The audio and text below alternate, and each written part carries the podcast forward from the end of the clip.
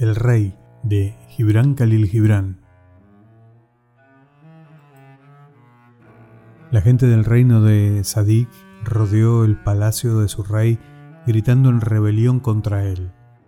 Y el rey descendió la escalera del palacio portando su corona en una mano y su cetro en la otra. La majestuosidad de su presencia silenció a la multitud y deteniéndose frente a ellos, dijo, Amigos míos, puesto que no sois más mis súbditos, he aquí que restituyo mi corona y mi cetro. Seré uno de vosotros. Soy solamente un hombre más. Como tal, trabajaré junto a vosotros y nuestra tierra crecerá mejor.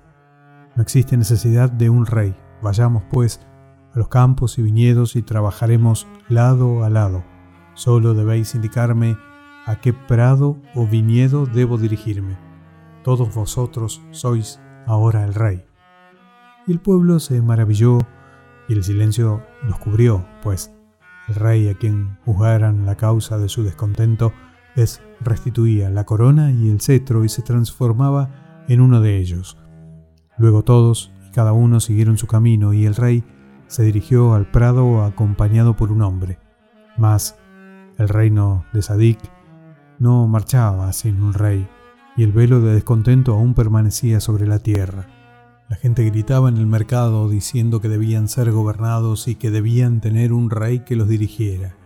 Y los ancianos y los jóvenes decían al unísono, tendremos nuestro rey. Y buscaron al rey y lo encontraron afanándose en el campo y lo llevaron hasta su trono devolviéndole la corona y el cetro y así hablaron.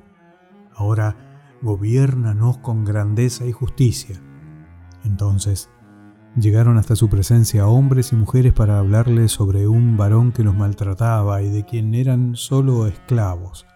De inmediato el rey llamó al varón, juntó a él y le dijo, La vida de un hombre pesa como la vida de cualquier otro en la escala de Dios.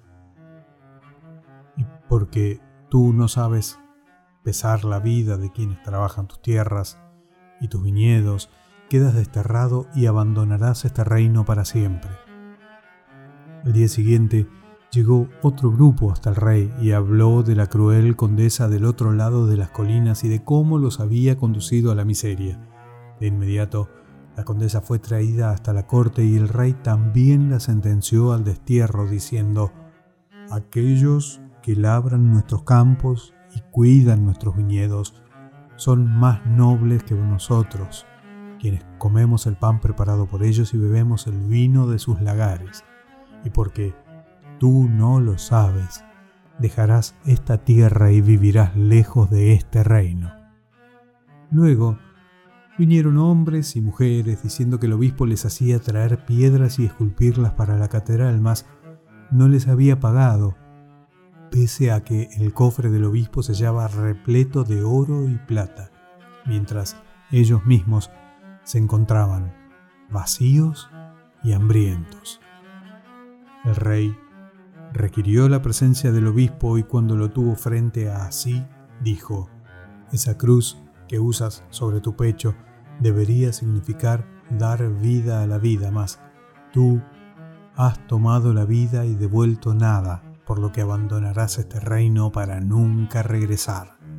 Y así, cada día, hasta el tiempo de luna llena, hombres y mujeres llegaban hasta el rey para contarle sobre las cargas que pesaban sobre ellos. Y cada día, y todos los días de la luna entera, algún opresor era exiliado de esta tierra. El pueblo de Sadik estaba maravillado y había alegría en sus corazones. Y cierto día, los ancianos y los jóvenes rodearon la torre del rey y pidieron por él. Él descendió llevando la corona en una mano y el cetro en la otra. Y ahora les dijo, ¿qué queréis de mí? Tened, os devuelvo lo que vosotros deseasteis que yo tuviera. No, no, gritaron ellos, tú eres nuestro legítimo rey, has limpiado la tierra de víboras y reducidos los lobos a la nada, hemos venido a cantarte nuestro agradecimiento. La corona es vuestra en majestad y el cetro es vuestro en gloria. Yo no, respondió el rey, yo no. Vosotros mismos sois el rey. Cuando me juzgaron incapaz y mal gobernante, vosotros mismos erais incapaces e ingobernables. Y ahora la tierra crece bien porque está en vuestra voluntad el hacerlo. Yo no existo sino en vuestras acciones. No existe una persona gobernante. Existen solo los que se gobiernan a sí mismos. El rey retornó a la torre con su corona y su cetro. Los ancianos y los jóvenes tomaron sus diferentes caminos sintiéndose felices y cada uno de ellos se imaginó a sí mismo un rey con la corona en una mano y el cetro en la otra. Publicado en el libro El vagabundo de Gibran Khalil Gibran, El Rey,